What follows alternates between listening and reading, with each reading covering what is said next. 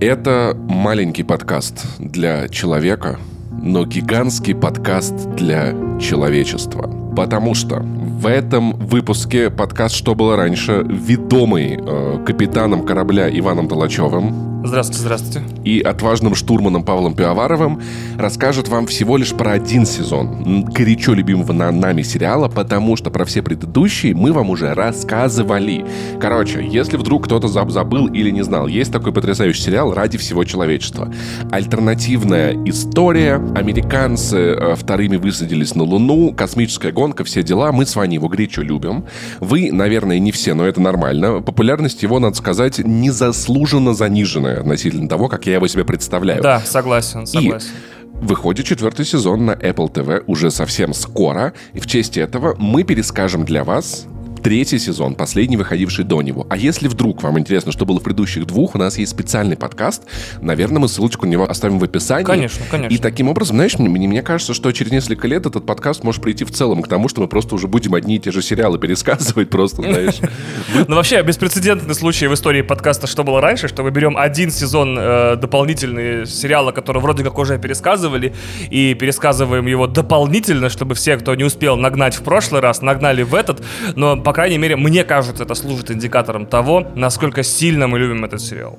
Да, да. А еще, а еще это напоминает, что наш подкаст превращается сам в сериал, понимаешь? То есть у нас уже выходят как да. бы подсезоны. Мы наберем рано или поздно базу, знаешь, вещей, вот за которые мы выходить уже не будем, и чисто будем такие, тут новая серия вышла все, у сериала неуязвимыми, давайте серию Так, новый, новый Assassin's Creed, пересказываем новый Assassin's Creed предыдущий, да? Новый Call of Duty пересказываем новый сезон. Это некоторая платформа платформа, да, и мы уже, знаешь, как строители в Грузии, мы уже этажи просто надстраиваем над этой ебалой. И балконы выносим, да. Да-да-да, да, само собой. Так, у нас, кстати, что-то было по донатам. Ого, ничего себе, огромное спасибо, дорогие донатеры всем, кто присылает нам денежки в донаты, а всем огромное спасибо. Э, спасибо всем тем, кто просто нас слушает, но нет всего сердца, конечно. Так, у нас два доната от пользователя Анонимус, который отправил нам большую сумму в евро, пишет «О, вы вернулись». Это, надо сказать, приятный э, комментарий. Как хорошо, что вы заметили, учитывая, что за прошлый месяц у нас вышло три выпуска. Три выпуска подряд. Мы уже не знали, куда их ставить. У нас были споры в редакции подкаста, типа «Давай вот Киберпанк на попозже» или вот на пораньше. Ну, тут Человек-паук, ну тут Alan Wake, типа, слишком много контента, невозможно весь его э, засунуть. И от Сергея Жекписова, Просто так. донат. Просто донат на сумму 180, донат. 181 рубль. Слушай, вот, знаешь, удивительно, в горящем бензовозе нам отправляют длинные телеги по 220 да, символов, да, да. там все вот это. Расскажите, люди по подкачу, что было раньше, на денег просто, знаешь. Это как, как, как бабушка, да, которая, да, да, как бабушка, да. которая приехала, пока купите, родители не видят. Себе да, Спасибо большое вам. Вот, э, ребят, Спасибо, напоминаем, да. что если вы хотите поддерживать этот подкаст более стабильно и регулярно, у нас есть Boosty и Patreon. Я допрошел Человека-паука, и мы уже на этой неделе с Ваней собираемся записать, и Максимом Ивановым собираемся записать выпуск, где мы будем обсуждать Человека-паука, все, что там случилось в сюжете, концовки, не концовки, костюмы, не костюмы. В общем, обсудим прям глобально эту историю. Да, да, да. И выпуски подкаста, э, который называется «Мы не договорили», где мы как раз договариваем, выходит на Boosty, на Patreon, поэтому вы можете пройти туда за относительно небольшую, на самом деле, сумму. У нас, надо сказать, очень, очень скромный pricing на э, Patreon да. и Boosty. Мы То дискаунтеры подкастовые, Буквально да. 200 рублей на Boosty хлоп, и у вас э, получается еще по одному подкастику в месяц в идеале. Иногда не по одному, но чаще всего по одному. И если вдруг вам захочется послушать еще меня или Ваню, у Вани есть подкаст «Один дома», его соло-стендап mm-hmm. посткаст, подкаст «Горящий бензовоз», где мы с Ваней и Вадимом обсуждаем поп-культуру, новости и ругаемся из-за того, надо ли нам обсуждать э, новость про то, что видеоигра, которая выйдет через два месяца, будет с, с открытым миром или не будет с открытым миром. И подкаст «Не занесли», где я и Максим Иванов тоже обсуждаем поп-культуру, но на совершенно других скоростях и совершенно другими вайбами. Поэтому я вам, если честно, завидую. Я не могу слушать так много хороших подкастов, потому что я их все веду. Я понимаю, да. Обидно занимать 4 э, топовых места в категории развлечения на Apple TV+, да. но для Паши это просто в жизнь. Как бы, да, ему теперь слушать, к сожалению, нечего. Да. Ну что, э, ключ на старт, как говорится, 4.20. Ключ на старт. Это отсылка к значит, телу. Значит, ситуация какая? Если вы не знали, вдруг вы не знали, вдруг вы не следите, вдруг вы просто слушаете этот выпуск ради наших приколов и разгонов, давайте немножечко отмотаемся назад. Значит, весь сериал For All Mankind, он же «Ради всего человечества», использует хронику альтернативной истории, где в 1969 году то случилась точка бифуркации. Произошли события, которые не должны были происходить в нашей вселенной, а произошли в параллельной, и после этого вся история пошла кувырком. Ключевое событие первого сезона самого начала, самого начала первой серии — это высадка советских космонавтов на Луну. После этого история очень сильно изменилась. И третий сезон, который мы пересказываем сейчас, начинается с краткой хроники событий до 90, по-моему, второго или третьего или даже пятого года. То есть до начала 90-х. Что произошло за это время в мире сериала, что важно знать, помнить и понимать, и что повлияло на героев, мы сейчас перескажем в том числе и это тоже. Мы перескажем, что происходит в мире сериала перед тем, как перейдем к его событиям. Итак, президент Рональд Рейган закончил свои два президентских срока. И в нашей реальности он управлял с 81 по 89, а в реальности сериала это случилось э, гораздо раньше, с 76 по 84. Теперь у США новый президент, демократ Гэри Харт, и судя по тому, что он говорит там в этом фрагменте историческом, он э, избрался на пост благодаря своей программе ядерного разоружения и вдохновляющим речам про американский идеализм. Блин, в общем, это вот, реально вот, Харт вот вообще, такой, мужик просто. Он Харт вообще, он с сердцем, понимаешь, он вот через да. А сердечник. Да-да-да. Тем не менее, Рейган перед выходом на пенсию успел подписать исторический договор о сохранении мира на Луне после переговоров с Андроповым. И Луна теперь красиво поделена на две равные части. Одна с советским флагом, другая с американским. Для тех, кто не следил за событиями сериала, напоминаем, что весь второй сезон, практически весь второй сезон был посвящен этой битве за Луну, практически э, невероятным событиям, происходившим там вокруг нескольких баз, когда вот Советы сражались с американцами за доминацию на Луне. При этом в мире сериала существует некая комиссия Роджерса, которая расследует инцидент из предыдущего сезона на лунной базе Джеймстаун.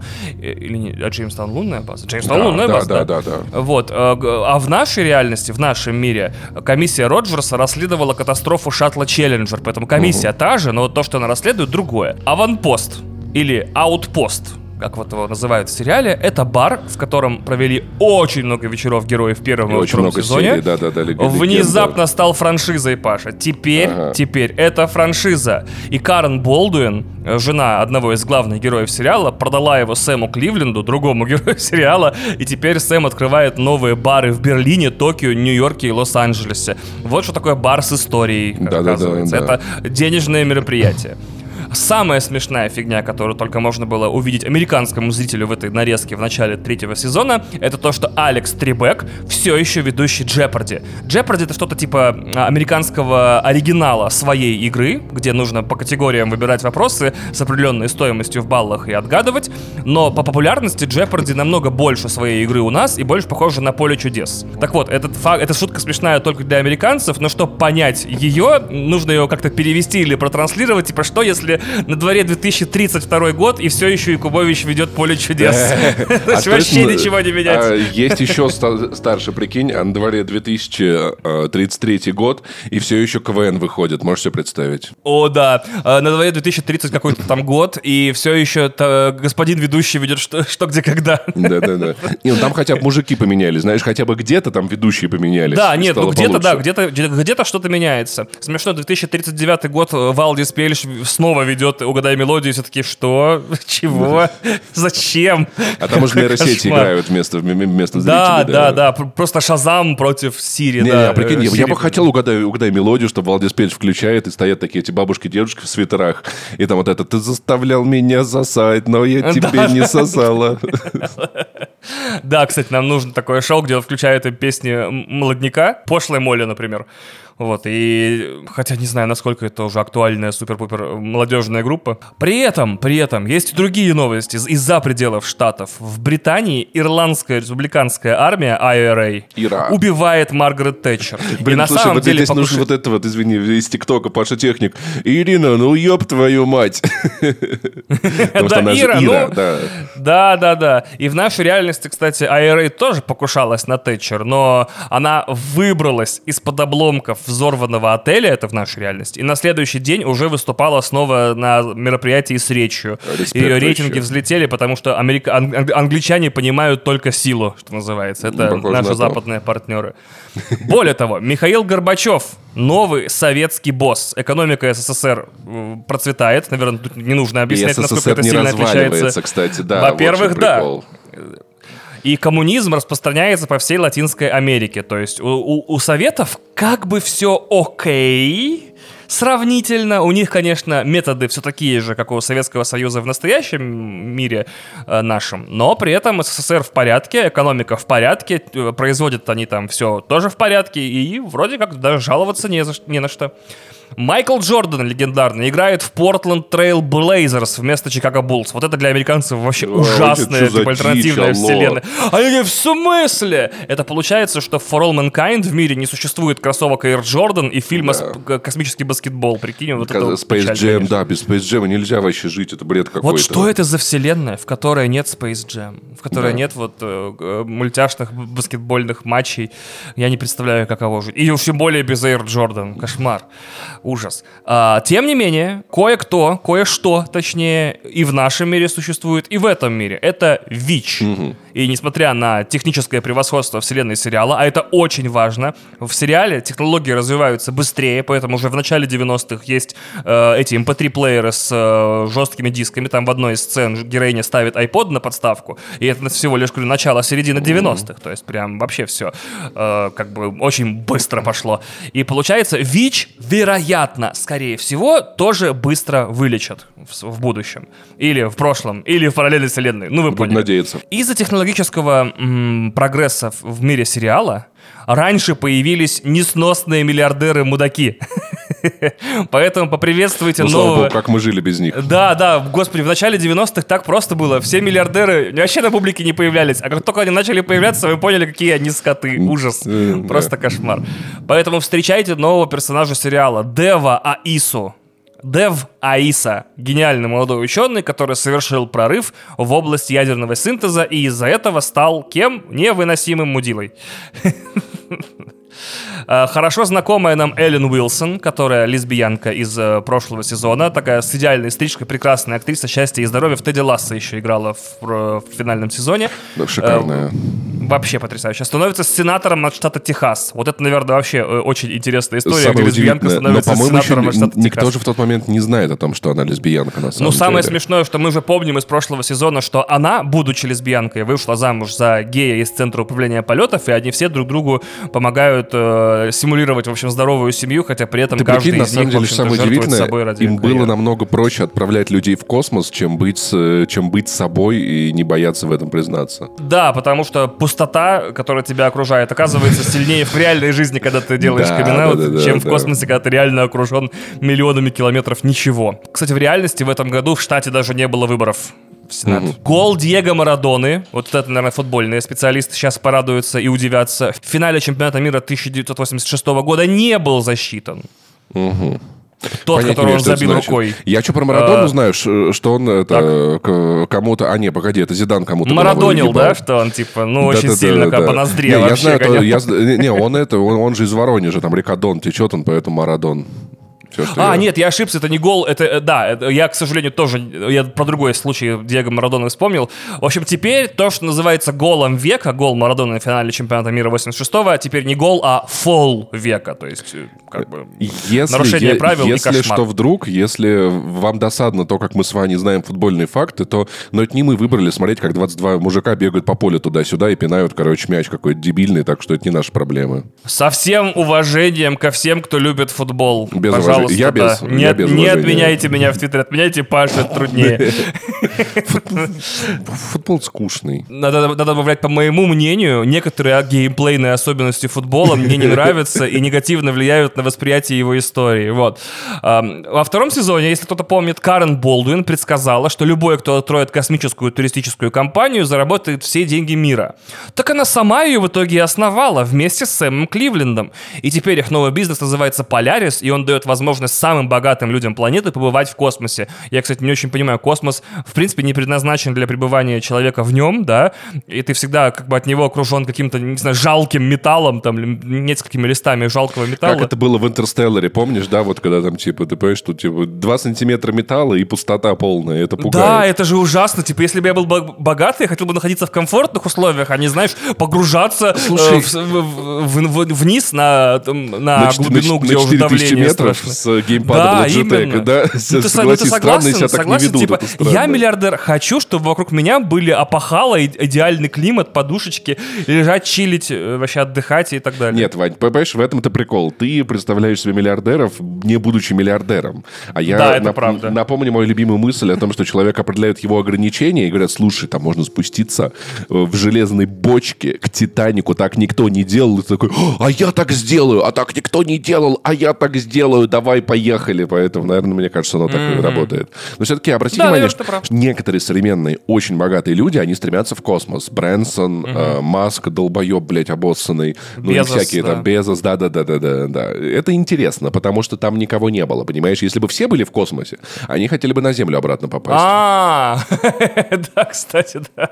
Еще одно важное отличие. Джон Леннон не был убит безумным фанатом, поэтому Битлз едут в реюнион тур. О, бля, какой кринж. Да, вот так вот. Э, Это, кстати, наверняка, прикинь, как кринжатина, типа, мертвые Битлз наверняка продаются лучше, чем живые Битлз, кстати, ну, которые доигрывают. Я вот напомню, что я был на фестивале Господи, что-то был пикник афиша, это вроде был, куда приезжали Joy Division, и зрелище было, конечно, сомнительное, если честно. Ну, то есть не всем рок-звездам идет стареть, не всем рок-звездам, когда они с- стареют, стоит пытаться выглядеть так, как когда они были молодыми. В общем, я как бы, я галочку поставил, но я бы не сказал, что получил много удовольствия. Джонатан Поллард, шпион, осужден за шпионаж в пользу Израиля, что полностью совпадает с нашей реальностью. Очень-очень очень призрачные, очень малоизвестные отсылки сериала. Поллард до сих пор в реальной жизни остается единственным американцем в истории, который был приговорен к пожизненному за шпионаж в пользу страны союзников США. Кстати, в дела. 2015 году он досрочно вышел на свободу, а в 2020 году уехал в Израиль, прикинь. Нормально чувак такой посидел пожизненно и в 15-м вышел. Хорошее поведение. Знаешь, пожизненное, оно пожизненное, пока ты по жизни себя нормально вести не научишься. А рассказывают нам это, эту историю в самом начале, ради параллели с сериальной Марго Мэдисон, которая, как мы узнаем чуть-чуть дальше, тоже занимается, в общем-то, в каком-то смысле шпионажем. Опа, ты, конечно, да. Наш миллиардер Де Фаиса и его компания Гелиос выигрывают контракт от НАСА на добычу гелия-3 на Луне. А гелий-3 как раз является идеальным сырьем для ядерного синтеза, которым его компания и занимается, поэтому все прекрасно вертикальная интеграция, когда ты и средства добычи, и средства продажи, и средства обработки контролируешь, что ты становишься... Да, вот так вот ты становишься миллиардером. Просто каждый элемент пути добываемого материала контролируется тобой. Где его добывают, кто его добывает, где его перерабатывают, где его продают. То есть, когда ты владеешь и вышками, и заправками, ты миллиардер. Когда ты владеешь только вышками, ты, ну, понятно. Ты, ты Ubisoft. Лоху- лохудра. Ты... Да, это абсолютно верно. Значит, еще Северная Корея у нас есть в сериале. Она есть, то есть разделение Корей произошло. Она закрывает программу создания баллистических ракет. Северная Корея больше не хочет воевать и зашвыривать планету, не знаю, ядерными боеголовками. И вступает в космическую гонку. Ну, молодцы. Паша, Северная Корея вступает в космическую Ничего гонку. Прикольно быть Северной Кореей в кино, кстати, объясню почему. Так как, типа, большие компании, в том числе стриминги или кинотеатральные эти самые студии, они же, естественно, пишут свои сюжеты, исходя из того, что все это будет глобально показываться на многих кинорынках и на стримингах, которые доступны во многих странах. И, естественно, практически всем э, развлечениям, сериалам, фильмам и играм нужны злодеи. И так как в Северной Корее нет доступа ни к телевидению, ни к стримингам, ни к чему, то Северная Корея, находясь Ты не в своей... теряешь никаких рынков. Да, да, ты как бы не теряешь никаких рынков. Как смешно, типа, почему на Netflix уходят все творцы, которых, э, которым нужно показать плохой Китай, потому что Netflix нет в Китае. Мгм. Нет разницы, будешь ты что-то говорить плохое про Китай или, или хорошее про Тайвань. Все равно, пожалуйста, снимай. Вот, поэтому Северная Корея это такая изолированная страна, в которой ничего не показывают, и про которую можно что угодно говорить. Угадайте, какая скоро будет вторая. Вот, а, да. Иран, Изолированная страна, про которую можно что... Да, Иран, конечно, да, подсанкционный. И Познань. Да, все верно. Две страны такие. Познань? И Позн, Иран, и Позн. Вот так вот. Две а, страны. Иран и Позн, да, да, да. И вовремя. Еще да. есть ран, ран или Позн. Иран и, Ран- или Позн.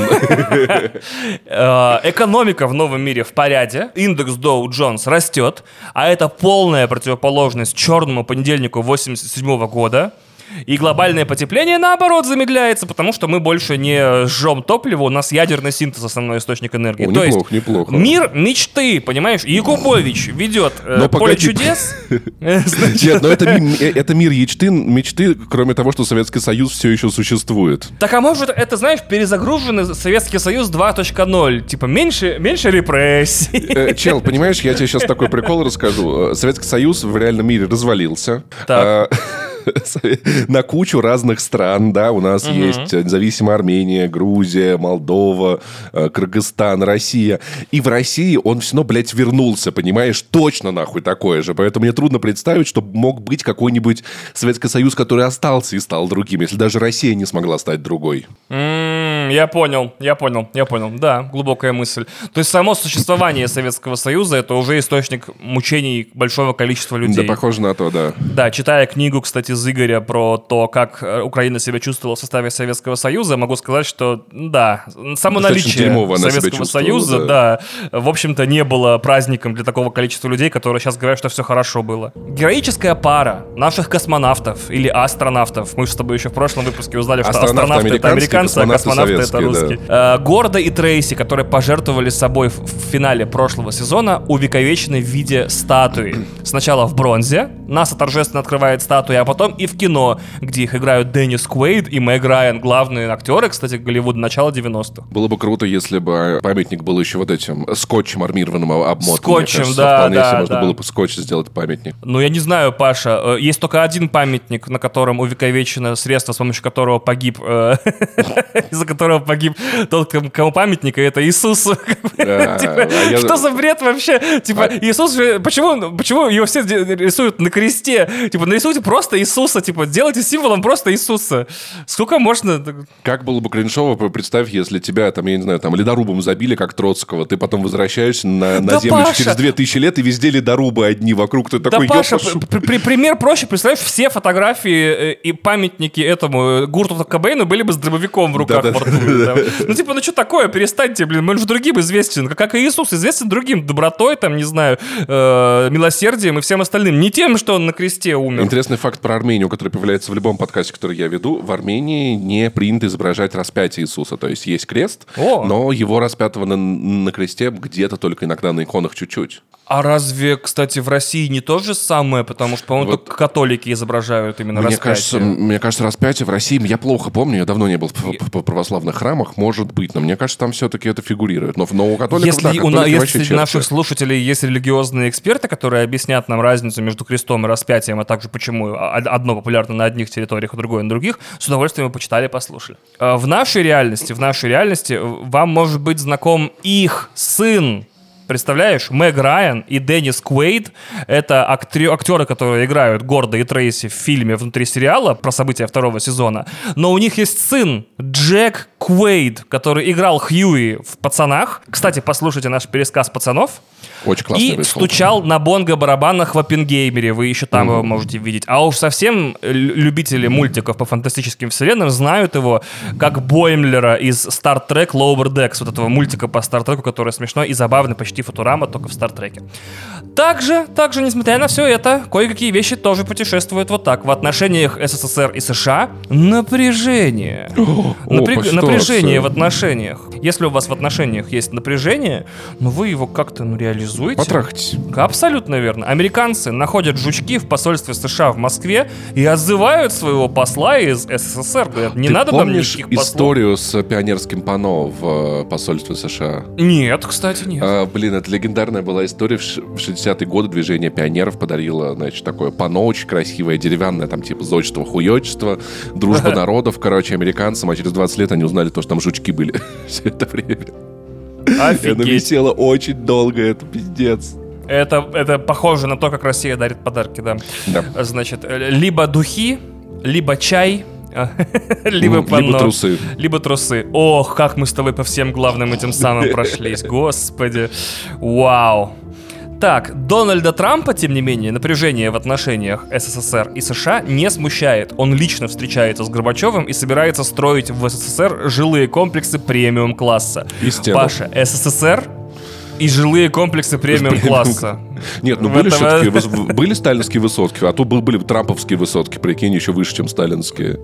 Да, в этом-то и дело, что я смотрю все, что называлось элитным премиальным жильем, по сути, выглядело и производило впечатление какого-то невероятного зодчества и, значит, архитектурного, не знаю, э, триумфа СССР над всеми странами, но в этом было невозможно жить. Смотрите Северное Чертаново с его этими ну, Y-образными Северная домами. Чертаново, да, но вот я тебе, у меня жили ребята знакомые в высотках, высотка на Котельнической набережной, там было круто, надо сказать. Там прям А чем, вообще чем? там типа, там очень высокие потолки, большие пространства, ниши для КГБшников, которые подслушивали, но их потом переделали во что-то, в общем, на самом деле. Красивый вид, классные подъезды, оно в целом неплохое такое, то есть я бывал пару раз в этой высотке, там, конечно, вау-вау, тик-пук-пук. Также у нас в сериале э, фигурирует Дэнни Стивенс. Это сын погибших в конце прошлого сезона Горда и Трейси. И он прибывает на Джеймстаун. И, конечно, здорово, очень круто, отличная идея, что из всех возможных мест, куда его можно было отправить, НАСА выбрала именно место гибели его родителей. Это, конечно, вообще фантастика, очень классная идея.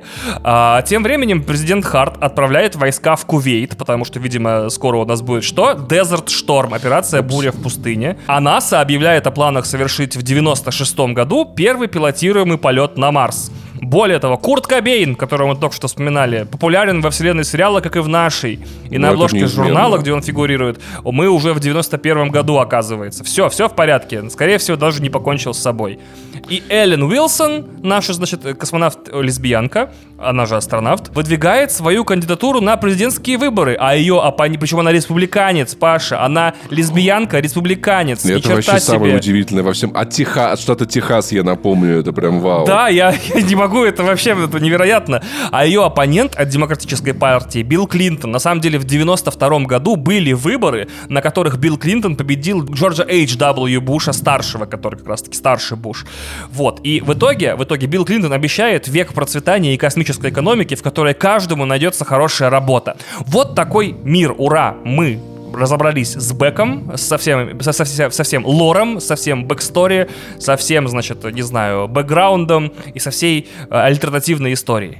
Переходим непосредственно к событиям сезона. 1992 год. Марго и ее команда, то есть Центр управления полетов НАСА, она теперь там глава, как обычно, пытаются решить проблемы с ядерным двигателем, чтобы создать ядерный двигатель летать быстрее и дальше. Но получается плохо, ничего не получается, а тут еще и Вдобавок ко всем этим провалам в тестировании, Советский Союз объявляет, что собирается стать, в том числе, помимо своей доминации на Луне, ну как доминации, помимо того, что они первые на Луну высадились, высадились еще и первым государством на Марсе. Да ёб твою мать. Вообще капец. Марс, а, э, не, ну на самом деле в этом смысле я думаю, что все логично, потому что Марс это все-таки красная планета. О, кстати, да, да, да, была бы синяя, синяя, пожалуйста, вот, да. Там за- Поэтому это либо планета Советов, либо республиканской партии. Тут одно из двух. залежи коммунизма там находятся. Коммунизма, да, да. Ой, коммунизма, да. Дальше события переходят в космический отель «Полярис», которым владеет Карен и Сэм. И назвали они свой отель как раз-таки в честь своей компании для космического туризма. И там, там собираются праздновать свадьбу Дэнни Стивенса и Эмбер. И при этом у всех героев, у Эда новая жена, у Карен новая жена, они развелись в конце прошлого сезона, и в итоге все с новыми женами приехали. Неудобно получилось. Но у Дэнни, у Дэнни, у нашего Дэнни Стивенса, у сына Горда и Трейси есть брат по имени Джимми, который не может смириться со смертью родителей и посвящает ей очень неловкую и очень страшную свадебную речь, в которой он заявляет, что считает их жертву ради страны космической программы бессмысленной. Это очень печально. И вообще одна из тем этого сезона, как героическая смерть родителей влияет потом на их детей. Спойлер, очень плохо. Кстати, еще напомню, что Карен, она же переспала с э, сыном вот их друзей погибших. Как раз таки с- то ли с Джимми, то ли с Дэнни, я не помню с кем По-моему, со да. старшим, да-да-да. Да, это, да, это, да, то- да. это тоже важно, оно будет, оно будет фигурировать в истории, ребят, просто И напоминаю. причем он такой прилипчивый, типа, да я люблю тебя. Он такой, я взрослая женщина, господи боже мой, этого мне недостаточно, на работу устройся. Я, я же, ну, потрахались Да, и потрахались. именно. Так вот, а космическую программу Северной Кореи мы не просто так упоминали во вступительном, значит, нашем слове. Ракета Северной Кореи, построенная по устаревшему советскому образцу, взрывается в полете во время испытания, и ее обломки попадают в один из двигателей космического отеля. О-оу! Упс. Вы то- Вот так вот. Так что там происходит катастрофа, все друг друга спасают, и так вот корейцы подосрали, красиво. короче, немножко бизнес э, Очень красивая сцена. На самом деле, знаешь, я часто об этом думал, о том, что у нас же мир достаточно тесный, достаточно хрупкий. И что если у какой-нибудь страны, которой управляют долбоебы, есть ядерные реакторы, которые выходят из строя из-за того, что эти люди долбоебы, у них нет технологий. Это же влияет на все страны вокруг так или иначе. Этот мир, конечно, на самом деле... Блин, я не знаю, это как будто у вас дом, и, и вот ты знаешь, то, что вот один чувак, он долбоеб, у него как газовые баллоны, и он хуево за ними ухаживает. И тигр еще ручной, которого он погулять выпускает на самый выгул. Блять, как в этой хуйне жить можно? Это же просто пиздец. А еще, знаешь, он э, сам чувствует запах газа, газ вытекает, и он такой, нет-нет-нет, все в порядке, все под контролем. Нет, чтобы, типа, дорогие соседи, я хуй знает, что делать, меня не газовик, помогите, пожалуйста. Да, не, у нас все в порядке. Все, А у все в порядке? Да, тигр уже доедает пятого ребенка из деревни, а он такой... Да нет там наших тигров, вообще это не мой тигр, вообще это... Мало ли, в, любо, в любом зоомагазине можно тигр купить, говорит. То есть, понимаешь, в, средние, в средние века, ну, там живут где-то долбоебы на ограниченной территории, ну, и там хуево, да? Но как бы наружу это выливается, ну, войной, например. Но это не, не такая ситуация, где какие-то гражданские средневековые объекты угрожают жизням жителей всех окружающих, окружающих стран. Это, Такое смешное словосочетание гражданский средневековый объект. Ну, это понял, типа село, что ли, или деревня. Знаешь, там это, да, мельница, вот это. То есть нет такого, что, знаешь, как, что в средневековой Северной Корее, в, в Корее тогда еще не было Северной, да, а, мельница взрывается и уничтожает, блядь, вообще вокруг себя все и всех заражает. Нет такого, но она ебнулась и ебнулась. Ну, Это ладно. ж как должна в средние века взорваться мельница, чтобы американскую таверну... Еще и Америки Да. нету в средневековье же особо там. Просто индейцы бегают. Понимаешь, вот такой прикол, что, типа Северная Корея запускает свою, свою ебучую ракету и в итоге подтирает всем вокруг. Ну это, это, это, так не, это неправильно. Так не должно быть, естественно. Пожалуйста, свои космические испытания проводите как-то более организованно. В это время наша, значит, э, управляющая всем НАСА практически в данный момент Марго созванивается с Сергеем, со своим другом, с которым она познакомилась во втором сезоне. С которым они секретами обменивались шпионскими, советскими. Да, и Сергей звонит ей, и она звонит Сергею, и они обмениваются секретной информацией о подготовке своих стран к миссии на Марс, и все это довольно странно, и у Ма- Марго не может отличить как бы работу от личных отношений, Да, и между пипец. государствами у них как бы тоже напряженность. А оказывается, что Сергей не по своей воле, не из-за романтических чувств звонит Марго, он хочет, точнее не хочет, а на него давит КГБ, все еще существует. Это похоже на КГБ, кстати, да. Это похоже, да, оно очень сильно давит. Э, Все под КГБ испытывают колоссальное давление. Э, Чтобы Сергей выведал у Марго как можно больше деталей про американский ядерный двигатель, чтобы Советы могли построить такой же. То есть, такой же, как и у американцев, более известный как проект «Ответ». Типа, Ответ американцам на Ответ на вопрос, который никто никогда не задавал, да, мой любимый. Естественно. Ситуация в космическом отеле тем временем становится все хуже и хуже. Погибают астронавты, которые попытались починить двигатель, а потом и сам Сэм Кливленд, который спасает гостей. То есть как раз-таки новый муж или бойфренд Карен, жены главного героя Эда. Ну, гла- главного героя, он все он с каждым сезоном все дальше и дальше на второй план отходит, но, видимо, это Ну, особенность сути, сериала, да, но все еще, наверное, да, я, просто напомню, да. что это сериал, как его забыл, как, как называется, когда, когда нет главного героя, как бы все герои главные, ну, типа... Да, да, да. Забыл да. слово специально Да, есть для этого. Это очень кл- классная ст- структура, что постепенно, мне кажется, из сезона в сезон главными героями становятся те, кто были в первом сезоне молодые, их дети и так далее. То есть это такая поколенческая история, как сага о в общем, у нас началась. О, кстати, да, да, да. Сага о А, Форсаже, кстати, я значит, смотрел, да, мне нравится. в итоге всех спасает Дэнни, который так же героически, как и его родители, готов пожертвовать собой ради спасения других. Но он выживает и выходит в открытый космос и успешно останавливает бешено крутящийся отель, прямо как э, в фильме «Интерстеллар». Там очень красивая сцена, надо сказать. Акции Polaris очень сильно падают в цене. Ну, после такого странно было бы, нет. А, и в итоге отель, э, полуразрушенный из-за катастрофы, Карен продает Деву Аиси, этому полоумному миллиардеру, за очень внушительную сумму и узнает, что он хочет использовать отель в качестве межпланетной станции для своей миссии на Марс. И единственное, чего у Дева пока нет, это командира Мозгов. миссии. А, два, ой, извините. Блять, а давай на отеле полететь, давай на Марс. На чем полететь на Марс? На ракете. Собственные социальные сети у него пока нет, да. Нет, ты прикинь, он такой, так, а на Марс, на чем мы на Марс полетим? На ракете, может, полетим на космическом корабле, на Space Shuttle. Нет, мы полетим на отеле, там будет басик, и все включено. Блядь, вообще? Не знаю, Блин, может, нормально, полетим в комфорте, блин. Может, еще машину туда, блядь, отправишь, где Дэвид, Боуи из нее играет, долбоеб. Да, да, да. Эллен Уилсон, так как э, в президентской гонке не участвует э, человек один, выбирает себе вице-президента. Им становится губернатор Брэг, классический консервативный белый мужик, цисгендерная э, мразь. В цисгендерная и еще при этом, как его, господи, э, гетеросексуальная. И, А, да, и консервативная. Ну, как будто бы все собрал, да. В этом, да, кстати, вообще просто бинго долбоеба, считай. Э, В НАСА Марго и Молли тихо ненавидят друг друга. Нужно объяснить. Марго, значит, это наша э, прекрасная девушка, которая в первых сезонах все время работала, бесконечно спала даже в НАСА, чтобы на работу не опаздывать. А Молли, Молли, это... Астронавтка. Это астронавтка, один из моих любимых персонажей, которая во втором сезоне пострадала от радиации солнечной и сейчас постепенно слепнет. Но, Она- но при да. этом остается на работе и очень много чего делает. и- и она безбашенно ебанутая. Я обожаю ее мужа, который постоянно курит траву и тусит с женами других э, ас- а- астронавтов. У них такой... И при этом он еще художник, он вообще такой, Да. типа, он такой, он stay, stay at home dead, он такой, типа, ну да, вот такая она у меня, блин, ну что поделаешь.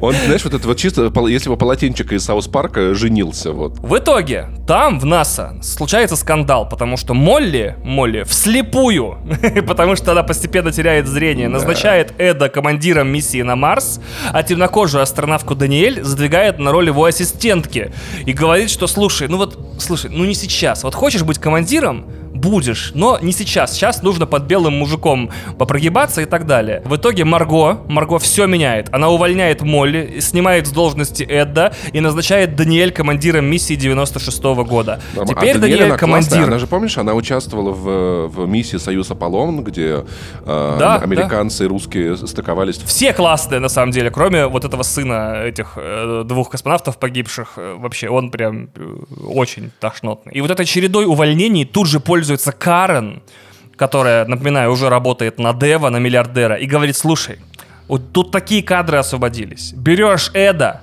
назначаешь его командиром своей миссии на Ну так, Марс, начальником отеля, директором отеля его, блин, директором этого летающего отеля, да. Пиздец. Э, Мы назовем его Фл- Флостон Paradise из пятого элемента. Летающий космический отель. Там голубей там будем складывать вот это вот из полотенец.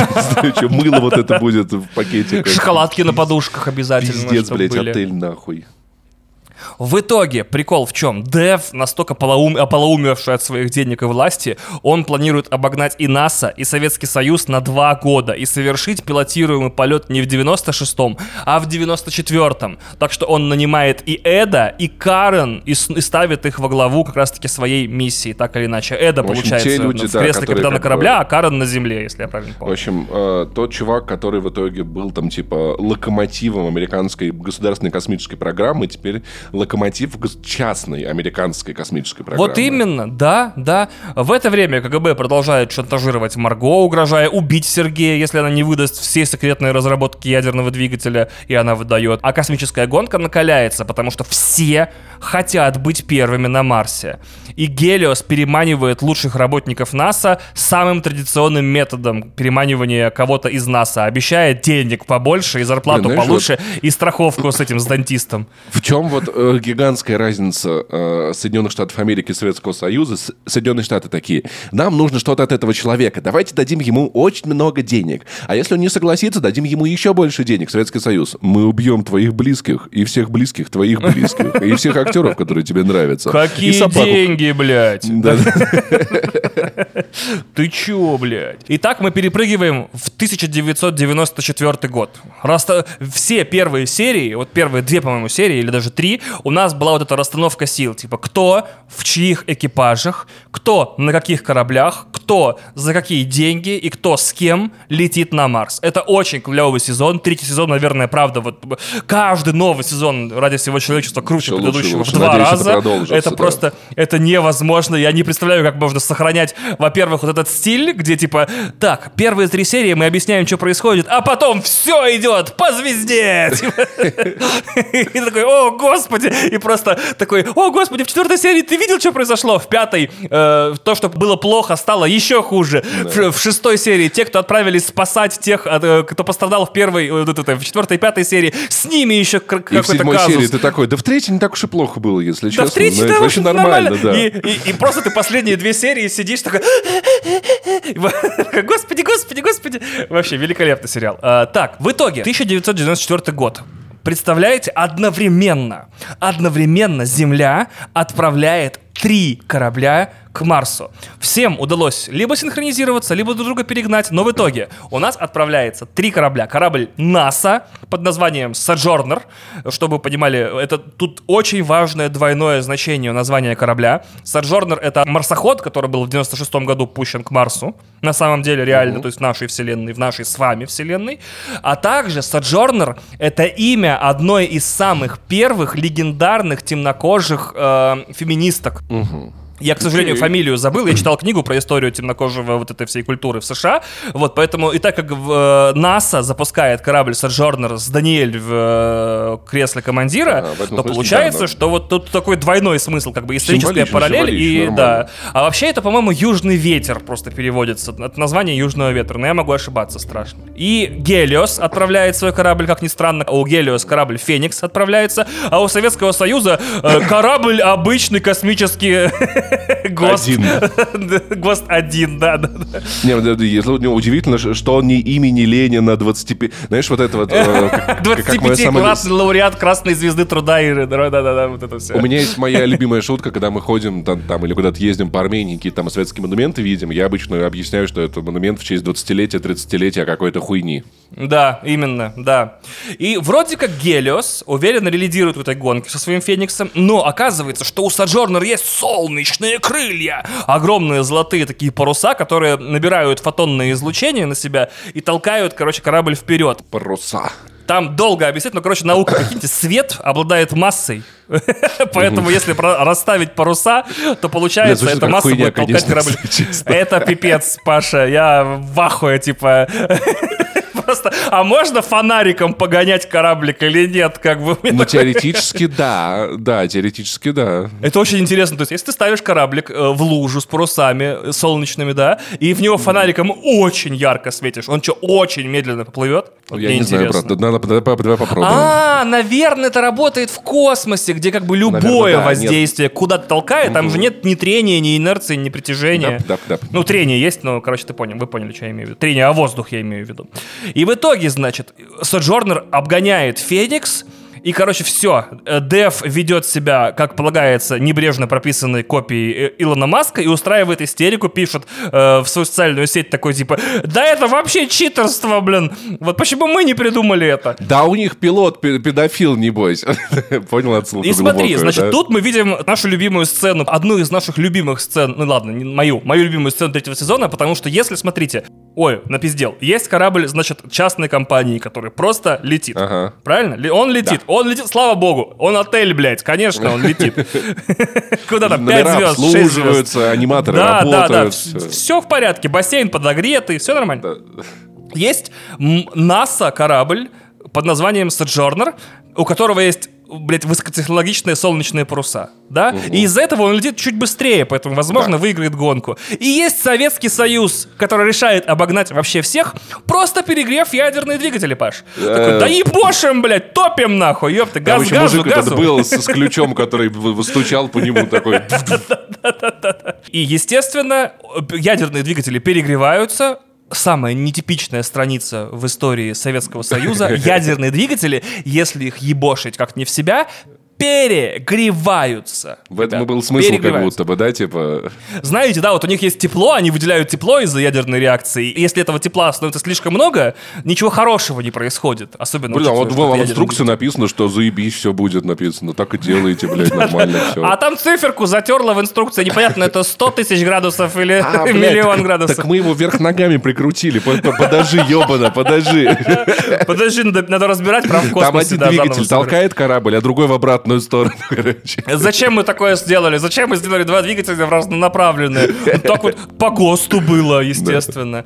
В итоге, естественно, двигатели не просто перегреваются, но создают на советском корабле невыносимые условия. Не в смысле мало еды, постоянная прослушка, мало свобод, Репрессии, да. репрессии, нечестные суды, как бы коррумпированная Зато власть. Яндекс Лавка работает за 15 минут, в конце концов. Ну, не так все И и плохо. до сих да. пор везде есть тыквенный раф, да, как бы все в порядке, да. На борту советского корабля весь экипаж из-за того, что случилось с ядерным двигателем, умрет через 72 часа от э, облучения.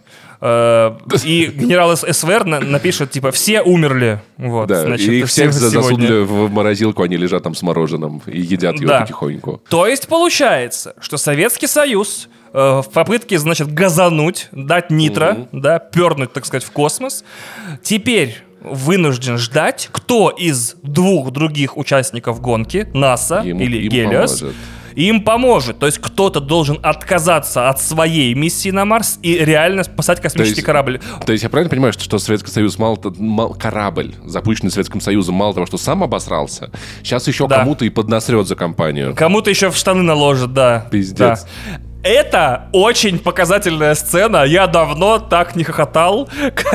Что, типа, не просто типа сами себе говна наложили, еще и кого-то тормознут.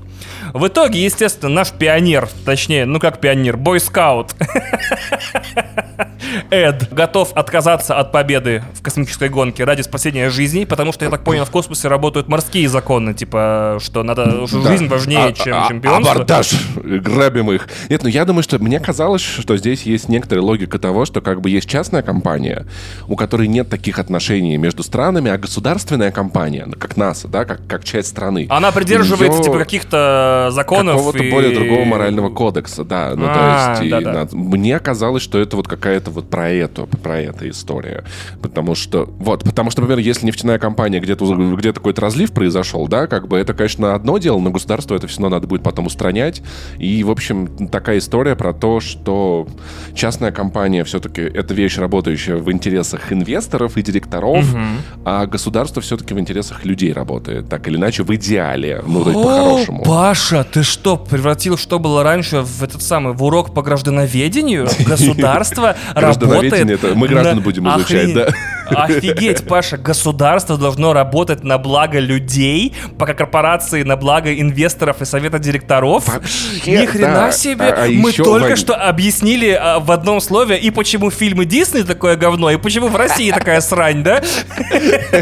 Вообще, по-хорошему, мне кажется, что государство это и есть люди на самом деле, потому что если из компании уволятся все люди, можно Паша, новых. девятый класс, погоди, не торопись. Ладно, ладно, попозже, попозже, да.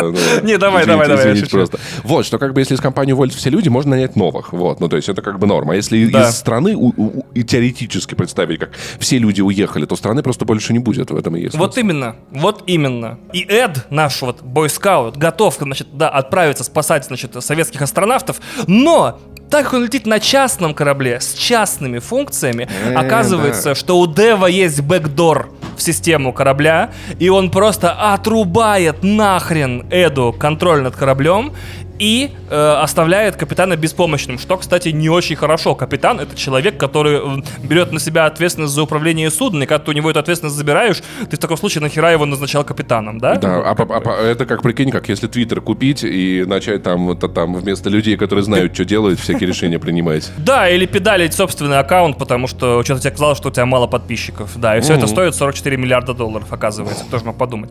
А, в итоге, в итоге оказывается, что из-за такой вот, э, ну скажем так, э, странной выходки Дева спасти советских космонавтов может только НАСА корабль Соджорнер. В итоге, в итоге спасательная миссия все-таки случается, э, в ней гибнут два американца и один советский космонавт. Тем не менее, Соджорнер спасает советский экипаж, и теперь перегружены, насколько это в космосе имеет значение, сколько людей у тебя на, само- на, на транспортном Я средстве. думаю, да. А вот как вот ты вот ты вот ты, ты вот в невесомость ты весишь до хера, что ли, или что? Ну, на, ну, слушай, на, ладно, как окей, бы, хорошо. ну, я, я буду себе представляю, как, типа, я, опять же, пожалуйста, физики, э, откликнитесь. Если двигатель толкает корабль вперед, то как бы я просто толкаюсь вместе с кораблем. Окей, на- надо было сюда звать Гошу Тришкина, он бы объяснил, да. Но, в общем, условно, короче, главное, что Саджестер время потерял, да, потому что вот, ну, не может государство пройти, людей надо спасать. Наверное, Это еще в этом есть логика в том, что, ну, США на- надо спасти э, советских космонавтов, потому что мало ли что потом, наоборот, советские будут спасать США. А как бы частная компания просто денег кому-нибудь заплатит, чтобы их спасли. В это время мы возвращаемся на Землю, и не просто на Землю, а в Советский Союз, и Марго пытается спасти Сергея от тюремных пыток в КГБ и ведет переговоры с Советским Союзом и Роскосмосом. Кстати, не Совет Космосом, с Роскосмосом. А Тем временем в НАСА, увидев фотографии и видео, сделанные во время спасательной миссии, начинают замечать какое-то подозрительное сходство советского двигателя ядерного с тем, который разрабатывала НАСА. Чуть ли не одни и те же детали. Да, неловко Это получилось, да? наглядная демонстрация мема, не списывай в точь в точь. Я бы просто, я, прикинь, прикинь, они просто не заменили звезды на серпы с молотом и такие, ну типа звезды, такие, ну блин, наверное, надо. Это, это мне очень напоминает, как я, я люблю все эти истории, где, де- де- девушки вычисляют измены парней по каким-то турбокосвенным признакам, типа лайков в Инстаграме или чего-то такого. Да, Мне да. попался однажды ТикТок, где девушка рассказывала, что она увидела стори друга своего парня, а там было слышно, как ее парень набирает телефон, она сохранила стори, усилила звук, и по этому тоновому набору подобрала номер и поняла, что это номер его бывшей. Охереть! Чего? Офигеть! И вот тут тоже у нас такие, слушай, а подожди, погоди, погоди, я перемотаю, когда я где-то я что-то видел. Сейчас мы пробьем, дай-ка глянем вообще тут. Офигеть! Никогда не вызывайте у женщин подозрения, они все узнают вообще. Никогда. Прикинь, прикинь, э, сериал, где женщина-детектив э, э, со сверхспособностями в дедукции, в технических знаниях, во всем, но это активируется только если речь касается бывшего или измен Блин, нынешнего. Это был бы новый скринлайф от Бекмамбетова, на самом деле. Да, да, да. И ей, как бы, все дела, которые она расследует, ей говорят, что это сделал ее бывший, нужно доказать. Вот, то есть там убийство в отельной комнате. Да, это сделал твой бывший. Он такой, ну все, блин, сейчас я все выясню. Смотрите, он. остатки, остатки волос на ковре, нас сделайте ДНК-анализ. Да, это он. Какой ужас. Значит, в итоге чего? Карен из-за такой выходки Дева с э, тем, чтобы забрать управление у Эда, э, увольняется, но через серию вернется, не, не не беспокойтесь. Э, Феникс и Соджорнер продолжают путь на Марс. Феникс, конечно, с сильным опережением из-за того, что просто полетел вперед. То есть, получается, Соджорнеру не удалось воспользоваться своим преимуществом в солнечных парусах, потому что они отправлялись спасать советских космонавтов. Но в итоге, в итоге, до Марса, как до планеты, до орбиты, э, Феникс долетает первым, потому что у него не было конкурентов, и потому что Советы все подосрали. Но на Марсе шторм, плохая видимость, и они не могут приземлиться. То есть вроде как последний метр этой гонки самый сложный, потому что он как бы уже не зависит от двигателей, от технологий, от всего, чисто от погоды. И получается, что теперь у Соджорнера реально есть шанс стать первыми на Марсе. Я не хочу забегать вперед, но итог того, кто первый на Марсе, Да, меня сильно обожаю, удивил в этом обожаю. сезоне. Я Но такого вообще не Не ожидал, торопимся, конечно. мало ли кто-то не смотрел Да. еще. Так и получается. В итоге Соджорнер приземляется первым, но Феникс не сильно отстает. Теперь, получается, после того, как все приземлились, да, НАСА были первые, частная компания Дева вторая, Гелиос как раз-таки. Э, Теперь главная проблема — это ресурсы, потому что Подожди, запасы... Советский Союз технически тоже высадился на Марс, понимаешь? Ну как, граждане Советского Граждане, Союза да. так или иначе высадились на Марс. Корабль Советского Союза там где-то, знаешь, до сих пор летает. А у нас по телеку, на- по телеку показали, что все, это все мы. Видите, смотрите, а у этого корабля двигатель прям советский, видите? Мало кто знает, что э, в Советском Союзе показали сюжет о том, что команда советского корабля приземлилась случилось первое, просто взяв несчастных американцев обездоленных Да, там с на собой, самом деле чтобы- так, так получилось, что, что тупые американцы, э, оказалось, не умеют управлять кораблем, и советским космонавтам пришлось высадиться к ним на корабль, чтобы довести их. Не- э, Нет, сказали, что исходно, прям еще в этом, на Байконуре взяли американских космонавтов с собой в качестве домашних животных и этих самых э, экспериментальных, как это, э, хомячков для экспериментов, типа вместо крыс. Да. Вот. А, еще, а, а еще сказали, ну посмотрите на американский корабль, там же двигатели, прям как у нас, видите, советский наш Вот, двигатель. вот, именно, Мы именно, двигателем это- поставили еще в полете. Такие, знаешь, в этом, в этой, в, автомастерской, в сборке, разборке такие, пу-пу-пу, ну тут явно советский двигатель нужен, Сход, вхождение, да-да-да. Ну, тут все понятно вообще. Ну, тут, короче, тысяч в 10 уложишься, наверное. И оказывается, что, естественно, в таком сериале, как «Ради всего человечества», без проблем сюжет продвигаться не может, и у главных героев возникает главная новая сложность — это ресурсы. Ведь запасы всего, воды, еды и всего остального на Сержорнере не были рассчитаны на то, что команда, ну, практически удвоится. И А теперь советские американцы... космонавты, они голодные, пиздец, надо сказать. Они такие, нихуя, Э, что, По картошку ряду жареная». причин, потому что у них в стране до сих пор, по-моему, нет Макдональдса, наверное, в этой вселенной.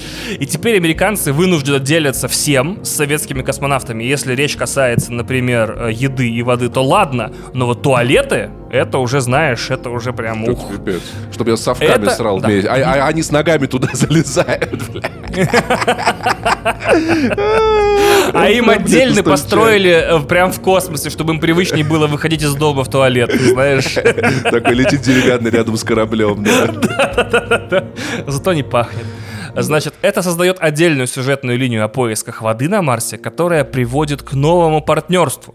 Теперь Гелиос и Советский Союз – партнеры по добыче воды на Марсе. И из-за этого Сергей уезжает в Москву, и в итоге разбивает сердце Марго, их роман, короче, заканчивается. Но в НАСА при этом начинают догадываться, что именно Марго все это время сливала, сливала данные двигателей Сергею. И, естественно, американский астронавт Уилл Тайлер прямо на Марсе совершает камин Он записывает видео, где сообщает всему миру, что он гей. В итоге Эллен, наша э, кандидат в президенты и лесбиянка, смотрит видео в своем президентском кабинете и плачет. Но самое смешное, что камин Уилла Тайлера вызывает э, целую, не знаю, на две серии, если не на три, важную сюжетную арку про то, что камин это не всегда уместно и не всегда хорошо. Потому что армия США, так или иначе, э, ведь важно понимать, что НАСА высадила этих э, астронавтов на Марсе. То есть получается, что это правительственная организация. И, э, то есть, она, она- и она так или иначе связана с армией США. В итоге в ярости и вице-президент Брэг, которого э, Эллен взяла своим, ну, вот этим вот э, вице-президентом в президентскую гонку, да, он сообщает, что 73% американцев считают гомосексуальность чем-то плохим, а также сообщает, что 85% населения поддерживает специальную военную операцию. Вот. Просто между делом такой, типа... Советы такие. Надо, кстати, дегифицировать Марс. Мы, короче, полетели еще раз, давайте. эм, Да, да, да, дегифицировать. Нужно заметить, что в нашем с вами настоящем мире такой соцопрос реально проводился в Штатах в 94 году, но его результаты сильно отличались. Только 46% респондентов э, сказали, что гомосексуальность нужно принять, что это допустимо. И гей-браки должны быть разрешены, тоже 46% были согласны. Ну, а вот же немало, 49 конечно. с ними не согласились. Остальные воздерживаются и не спят вообще ни с кем. Ни с женщинами, ни с мужчинами, ни со своего пола, ни чужого. Но Они- никак не Они 73. даже ночью не спят, кофе хуячат просто сутками бодрствуют. В итоге умирают. ситуация какая? НАСА в растерянности. Это важный сотрудник и, в общем-то, член суперответственной миссии. И обратно его как бы уже не находится- отправишь, и нельзя сказать, что две Да. недели назад уволил его, он же все-таки на Марсе. Да, вот именно. Типа его в HR-отдел на разговор не вызвать, значит, э, как бы не отчитать, ничего. Он на Марсе. Что ты ему сделаешь? Мгм. Вот. И такая сложная ситуация, что он как бы подводит каких-то людей, но как бы у него есть внутренняя свобода и возможность говорить что угодно и когда угодно. В общем, сериал довольно разные точки зрения на камин показывает, и все из них, может быть, не Ну, все есть, из ну, них можно принять. нормальная дискуссия. Ну да, да, да, как бы показываются довольно важные элементы того, что как это делать и стоит ли это делать. И, естественно, стоит.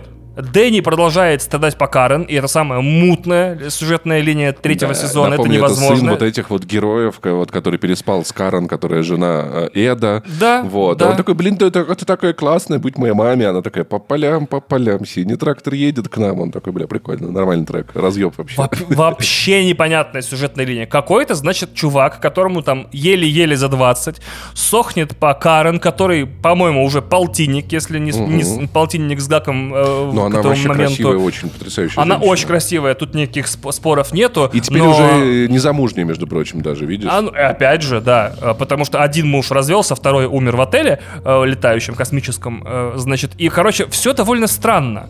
Но в итоге, э, так как Дэнни в этой серии вообще спускается в бездну отчаяния, он мало того, что тайком смотрит архивы видеосообщений, которыми когда-то обменивались Карен с Эдом, то есть практически дергает Пепестрелла на видеозвонки девушки, которые э, а, а, ему нравятся с ее мужем, что очень удивительно.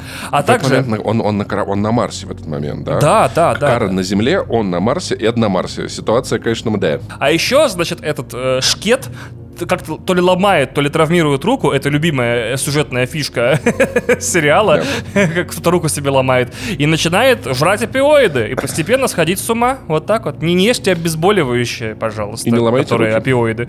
И, пожалуйста, да, не ломайте руки. Я вот ни разу не ломал, только, только ключицу. Если, если, если женщина в любом возрасте после секса с вами говорит, что не хочет отношений, отъебитесь от нее, пожалуйста, и Да, займитесь да. своей жизнью. Поебался, отъебался, все, да.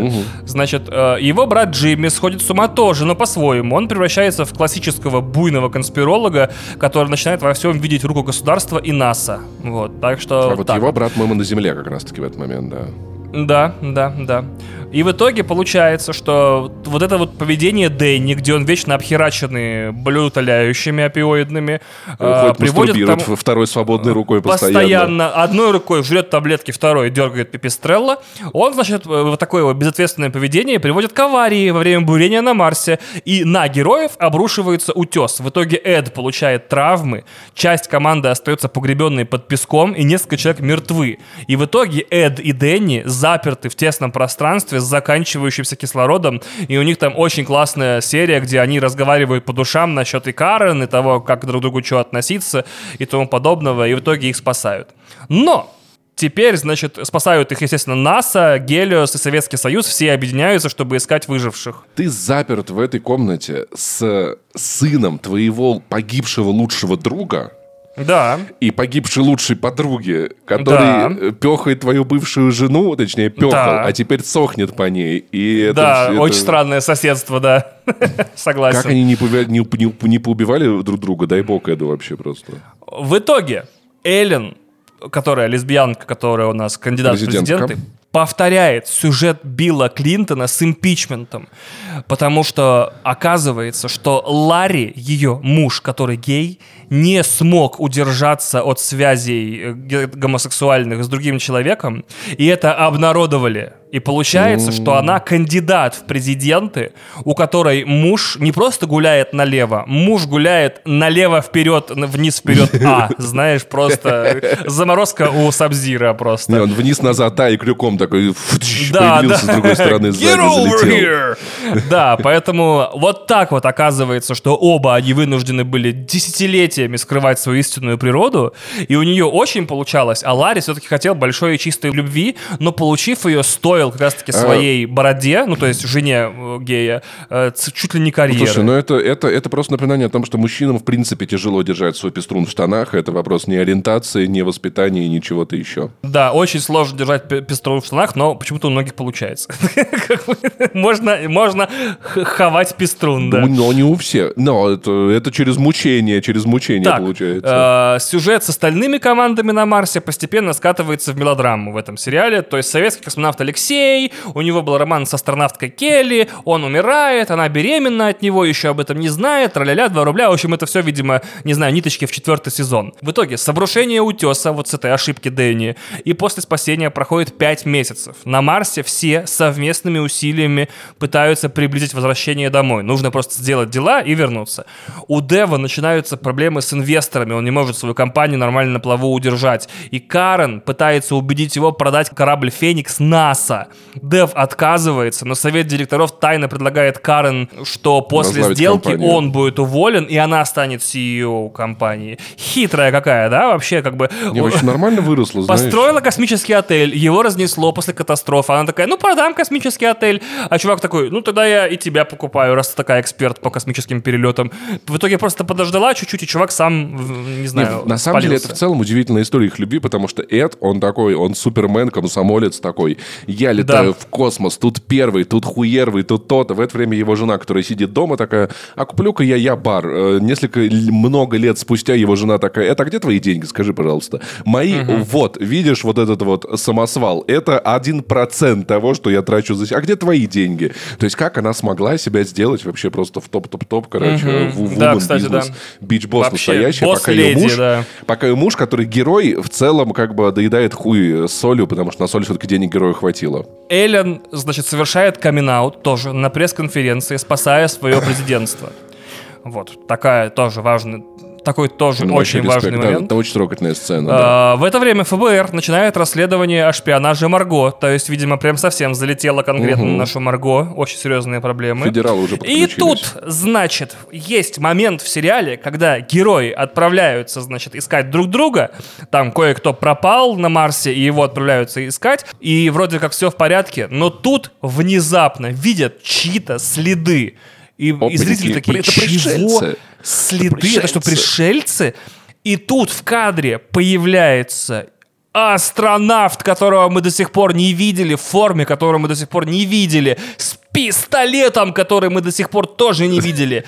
И мы такие, чего? И оказывается, целая серия посвящена флешбеку, что корейский корабль был запущен еще в прошлом году, в 95-м. Да, Охренеть. Всех опередили, никому не сказали. Но там все совсем бедово приключилось с кораблем, и на Марс упала капсула, а упала после аварийной посадки, и Ли Чон Гиль стал первым человеком на Марсе, и сам того не зная, сидел там, ну, в смысле, сам не зная о своем рекорде, сидел в этой капсуле, э, ел, по-моему, фасоль, если я правильно помню, и печенюшки, вот эти галеты и фасоль, и пытался установить контакт с Землей, несмотря на то, что у него ни хера не работало. То есть он стал первым человеком на Марсе, забыв о том, что при этом он будет единственным. Если я правильно помню, еще при приземлении у него сосед погиб, поэтому он с трупом в одной капсуле сидел и ждал, пока кто-то его спасет с Марса. Вот.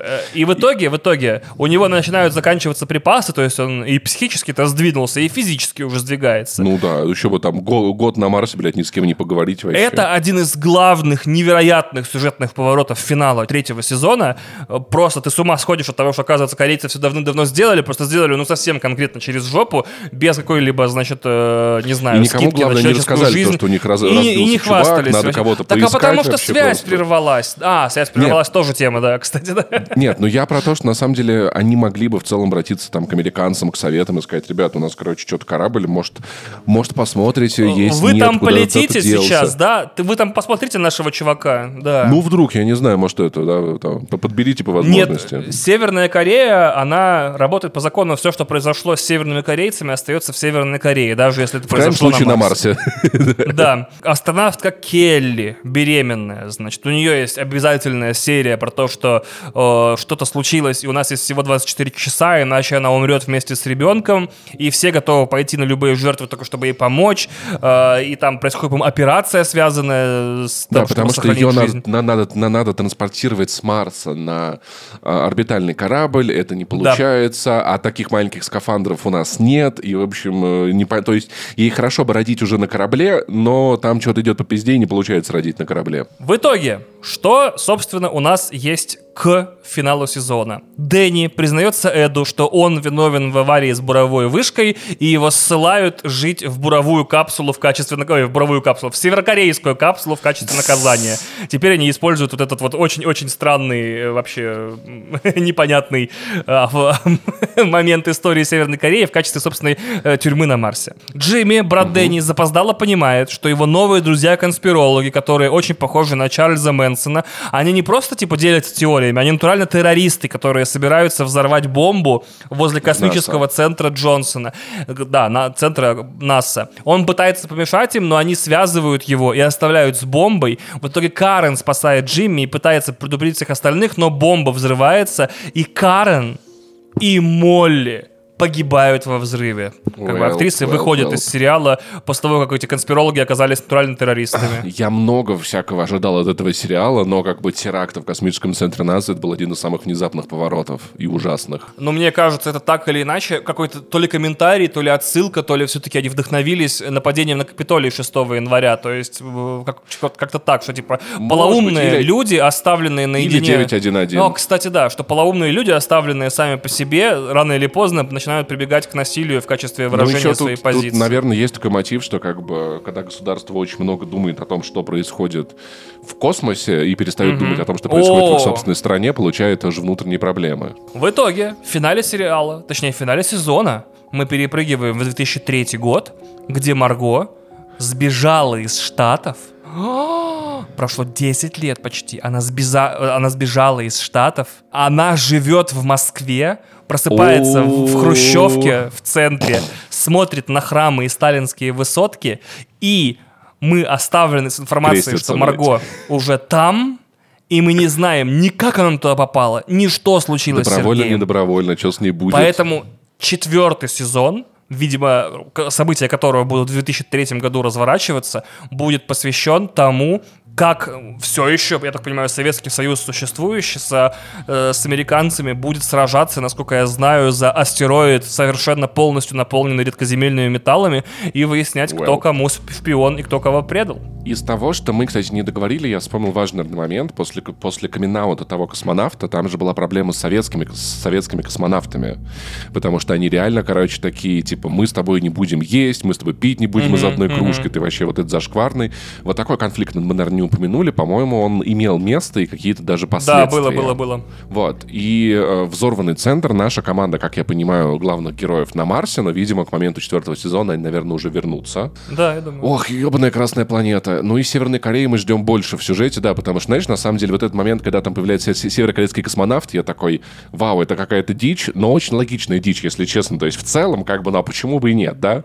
Если достаточно сильно взорвать трубу с человеком на Земле, с какой-то вероятностью он может попасть на Марс в конце концов. Да, да, вот. да. И опять-таки, да, вот критика закрытых систем, которые ну вот мы обсуждали в одном из подкастов недавно, вот в чем разница между Чернобылем и Фукусимой, да, ну то есть насколько uh-huh, гигантская uh-huh. пропасть между двумя системами, да, и между двумя, двумя последствиями.